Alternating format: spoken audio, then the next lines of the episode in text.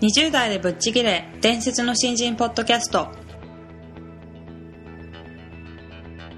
伝説の新人ポッドキャストはさまざまな業界で伝説的な活躍をしているゲストをお招きし20代の皆さんに向けて優秀な人材と言われるレベルではなく圧倒的に突き抜けた人材になるためのヒントをお伝えしていく番組です。本気の20代に火をつける伝説の新人養成プロジェクトがお送りいたします。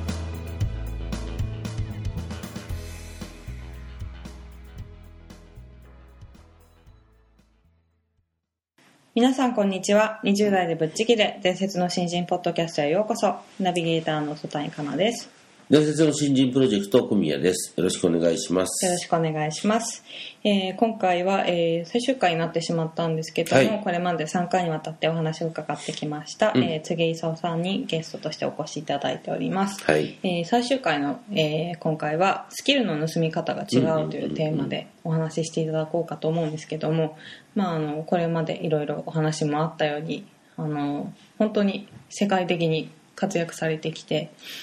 で本当に超一流と言われているデザイナーさんですとか、まあ、アーティストだとかと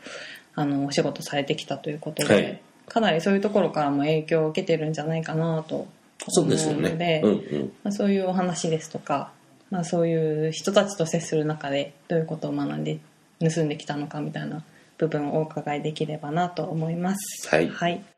はい、それでは柘植さん、今回も、えーどうぞよろしくお願いします。あの、最終回になってしまったんですけども、えー今回はスキルの盗み方について、えーいろいろ伺っていければなと思うんですけども、第1回目でもお話がありましたように、はい。柘植さん本当に海外にいろいろ行かれたりだとか、まあ、あとその後あの世界的アーティストの美容区はいさんはい。と一緒にお仕事されたりだとか、はい。本当にこうトップクラスと言われる方々とはい。一緒にお仕事をされることが多かったかなと思うんですけど、そういう時に何かこうその人たちから盗み 盗み出してやろうみたいな意識で接しその意識ゼロなんですけど。えっとあのーそうですね。それ後からえっとあこの人たちのこういう部分は影響を受けたなってことはあるんですよね、はいはい。であとねその例えば技術的なことだったら例えばなんか先輩とかに、はい。あの聞いたりとか見て盗むみたいなもちろん僕は技術職から入っているので、はいあのそういう部分は当然そのいわゆる職人気みたいな部分としてあったわけですよね、はい。それからマニュアルとしてそのことを勉強するというシステム化にもあったんだけれども、と同時に、えっと、やっぱり人同士のことだし人間のやることなので、えっと、そういう習いみたいなこととしては見たり聞いたりして、あのそういう部分はあったんですね、はい。でもあのある一つある一定のところまでのなんていうか能力をはい。自分の中にそれによって得得ると、はい。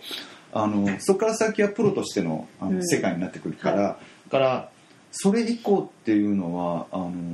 おそうですね今おっしゃったみたいに美容区とか、まあまあ、マシュバリンとか、そのレオスカラックスとかそういういわゆる世界の一流の人と仕事をする上では、はい。あそういうやり方をしてるのかっていうようなことを見てむしろね環境人人柄から来るで来る環境的な作り方っていうようなはい。部分に影響を受けたのは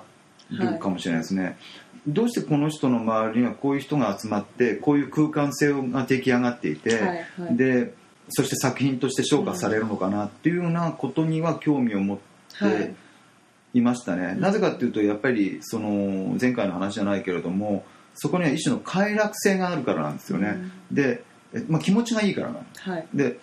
えすごく大変なものを作ってるんですよ。そのつまり負荷がかかるもの、うん。作るのに負荷がかかるものを作ってるのに、一方では全然気持ちがいいといううん矛盾した状態が同居するんですよね、でそういうのはあの、まあ、見て盗むとかっていうよりは、い。一緒にいるとそのことを感じられるので、はい。何かほその違う人の能力っていうものを転換して自分のものにしたりとかするっていうためには、当たり前だけどその人と一緒にいなきゃならないわけじゃないですか、はいはい。だから、えっと、尊敬できるような人とかあるいはそのなんか能力の高い人と一緒にいるっていうのはそういう意味でいるだけで影響を受けちゃうと思うんですね、はいそれが例えばなんか鈍感で、まあ、なんか言葉が悪いけれどもなんかこうすごくその繊細じゃないというか感受性が低いっていうか、興味がないっていうか、はい。好奇心が低かったりとかすると、そういう影響は受けにくいものなんじゃないかなと思うけれど、でもある一定水準以上っていうか能力のところに行くとそれはやっぱもうお互いにその感受性のもとに、えー仕事をやり合いましょうっていうオファー状態になるわけだから,、だからやっぱり影響し合うわけですよね。うんでそれはそのすごく強く影響を受ければそのことが体の中に入って、学んだなっていうか、うん。その受けあのなんかこう、まあ、盗さっきこのテーマの盗んだなとかその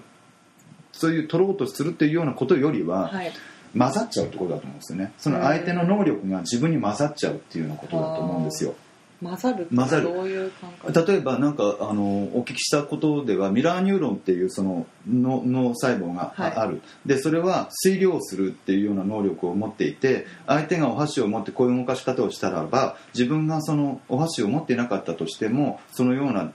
実体験をあとミラーのようにさせる。うんそのことによってどうしてその細胞が必要かといえばこの相手は次にどういうようなことをしていくのかっていうことを推量するためだっていうふうに言われてるんだけれども、要するにあの一緒にいる人っはい。て顔が似てきたりとかそのしょあの所作が似てきたりだとかするじゃないですか、はい。それはミラーニューロンによるって言われてるんですよ。うん。だから素晴らしい人とはい。一緒にいると、そのこう考え方だったりその言葉遣いだったり、はいなんていうのかな動き方だったりとか、そういうことが影響を受けるじゃないですか、はいはい。だからその盗もうと思わなくとも、うん。その、えーいいも悪いも、はい。一緒にいる人とはその混ざるっていう意味はその今言ったミラーニューロンの効果のように影響を受け合うことだと思うんですよね、はいだからできる限り、まあ、考えうるとすれば、はいえ自分がいいと思う人。本当にいいかどうかわかんないんだから、うん。あのあの人にとってねえ悪くても自分にとっていいっていうことがある,、はい。あるはいあるわけだから。少なくとも自分がいいなというふうに思う人と一緒にいるとそのことっていうのは影響し合えて、はい。まあ、今の言葉で言えば、えっと、結局盗むことができるんだと思うんですね、うん。でもそれは、えっと、潜在的なもので、まあはい。自発的にそのことをこう見て盗もうっていうふうに思うことも初期段階ではあるかもしれないけれども、あるもうレベルに行ってしまうとそういう意識何かを取ろうという意識っていうよりは、はい。一緒にいることによってそのコミュニケーションしながらそれがお互いに混ざり合って影響をし合って、えっと、分かち合うっていうようなそれが、まあ、あの新しい何かっていうものがくっついてくるっていうような、い。そういうようなことなんじゃないかなと思うんですよね。んなるほどね柘植さんの場合本当に影響力のある方たちが周りにはいはいはい。いらっしゃる環境にいたかと思うんですけど、はいなかなかそういう機会に恵まれないうんそうねあのもいるかなと思ってそうそうそれでそれはあの愚者は賢者からも学べないが賢者は愚者からも学べるっていうことわざに近くて、はい。で結局それは、えっと、影響力が強い人っていうものは仮に賢者だとすれば、はい。えっと、その人からどういうふうに学べるかどうかっていうのはそのこちら側だけの問題になるわけじゃないですか、で例えばそのレベルっていう相手のレベルではないわけですよね、うん。じゃなくてだってどんな人にも当然いいところがあるわけだから、だからそれが学びの姿勢だと思うんですよね、はい。つまりそれは相手の問題ではなくて、うん自分の問題なんだっていうこと、うん。そのまた自発性にあの戻っちゃうと思うんですけれども、そのこちらが相手のことをいいと思えば、うん。それは相手側のいい状態っていうものがこちらにくっつくんだと思うんですよね。あのまあそんなことなんじゃないの？それああは。なるほど、うん。まあじゃああの自分がいいと思った。好意を持てるかどうか。好意をあるいは好意を持つということだと思う。大きいですね、なかなかこうね人の悪口ばっかり言う人とかいまあね俺もなんかさもうちゃんムカつくとさもう出そうになる時ありますけどね。でも基本的には好意を持つってことだと思う。そうですね、うんまあ、好意を持つことでいろいろうん。自分の中にも取りて取り込めるものが増えていくそう学びっていうようなことっていうのはそういうところだと思うんですよね、はい。で要するに盗むってことは言葉を変えれば学びの形の一形態だと思うのはい、そうで,、ね。その例えばそのこれもなんか読んだんだけれどもえーっとある中国のなんか仙人みたいな仙人じゃない師弟関係について。はい。なんか馬に乗ってて死が馬に乗ってたらあのなんかこう居眠りしながらポロッとこう靴が落ちたと。はい。で履物が落ちてで打ってあの歩いて後ろ歩いてた弟子はちょっと待てよと思ってこの死ははい。ね、寝てて靴が起き落ちたのかもしかしたらある意図が働いてて何かを教えようと思って履物を落としたのかもしれないと 思思う、はい。つまりそれは現象としては一つのことなのに、はい。思い方に方によって全然変わるわけじゃないですか、はい。このその話に似てると思うの。それがなるほど。あの学ぶということそのものだと思うんですね、うん。例えば、えーあるカリキュラムがあってそのカリキュラムっていうことはこういうことを導き出す結論であなたにこういう能力を与えますよって考えるのが通常の今の実は学習のあり方だったりとかするじゃないですか、はいはでだけれども本来ある師弟関係による学びっていうのはそうではなくてそこに自分は何を見て取るかっていはい。う自発性が存在してるわけで何もないかもしれないはい。でだから死っていうのはどんなにこうあの理不尽なはい。ことを言って何の理由もわからないのにもかかわらず、もうあらゆるこのなんていうかことを言ったりとかするじゃないですか、あい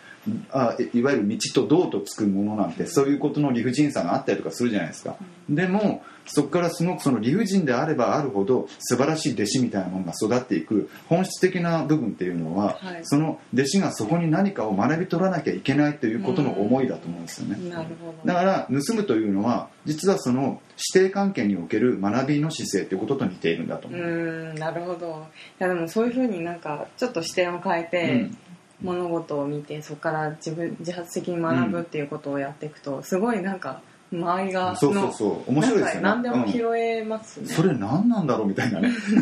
そういうことだと思うんですよね。それなどういうことを言ってるんですか、うんみたいなことは好奇心でそれってなんか愛情じゃないですか。はい。好奇心がないところに愛情は生まれないわけだから、うん。つまりその好奇心がある愛情があるっていうこと自体がそのすごく自発的なことで、はい。学びそのものっていうことと連結してるんだと思うんですよね、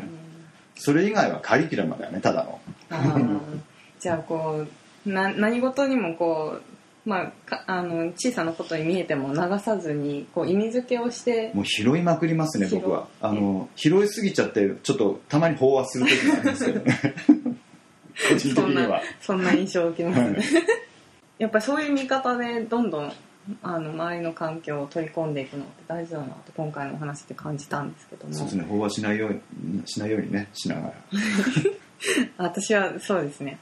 私結構自分を振り返ってみるとうなんか流すものは結構流しちゃってるかなって今は思うので。まあでも学びの姿勢の中で、はい。あのそのことがどういうことなんだろうっていうふうに思うっていうのは別になんか普通にね、はい。あの思えることだとうん思うから、まああの本当4回にわたってすごいあのまあ柘植さんは人物デザイナーというまあアーティスティックな方向性なのかなと思うんですけども、あの今までにない新しい視点でちょっとお話を伺えたかなと思います。います。はいどうもありがとうございました。ありがとうございました。愚者からも賢者は学べるんだよっていうお話があったかと思うんですけどあのそこの部分にフォーカスする人ってあまりいないのかなっていうのがうん。思ってそういうとこからもきちんとあの学ぼうっていう姿勢を持つっていうのは大事だなっていうのは今回のお話を聞いていてすごく感じて、うんあの私もなかなかそっちの方には目目が向かなかったりとかするのでそういう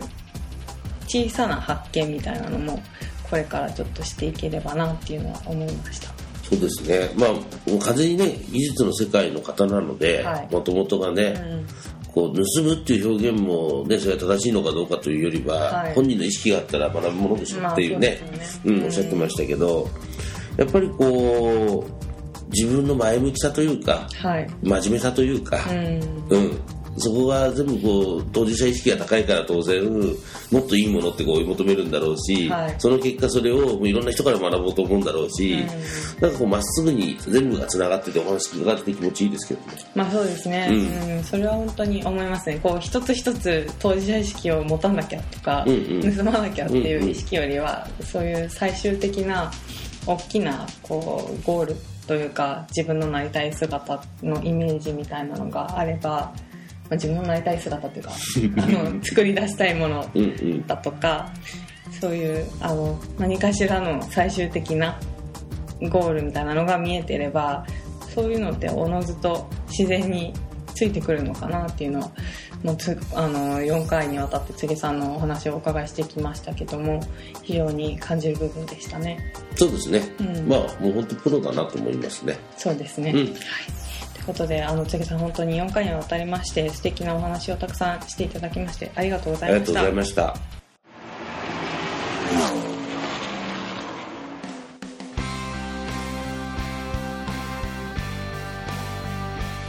本日のトークはいかがでしたでしょうか？伝説の新人養成プロジェクトのホームページおよびに Facebook ページでは新人時代を誰よりも早く駆け抜けるためのヒントや講座情報など日々更新していますのでぜひ一度ご覧ください。検索キーワードは伝説の新人です。また集英社より出版されている伝説の新人20代でチャンスをつかみ突き抜ける人の10の違いでは20代のうちから身につけておくべき習慣について分かりやすく解説しています。ぜひ皆さんも突き抜けるための思考や行動習慣を新人時代の今にこそ自分のものにしていってくださいこの番組は伝説の新人養成プロジェクトの提供でお送りしました。